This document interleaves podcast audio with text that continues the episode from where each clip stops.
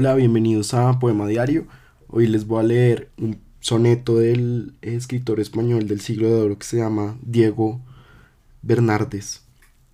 Es un soneto, como les dije. No son mis ojos de llorar cansados, aunque ya de llorar me veo ciego, ni puede el alma mía hallar sosiego, o por desiertos vaya, o por poblados.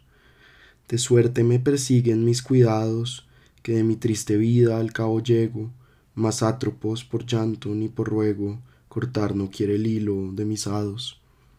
No veo quien de mí tenga mancilla, y que todos la tengan, que aprovecha si la causa del mal no la tuviere.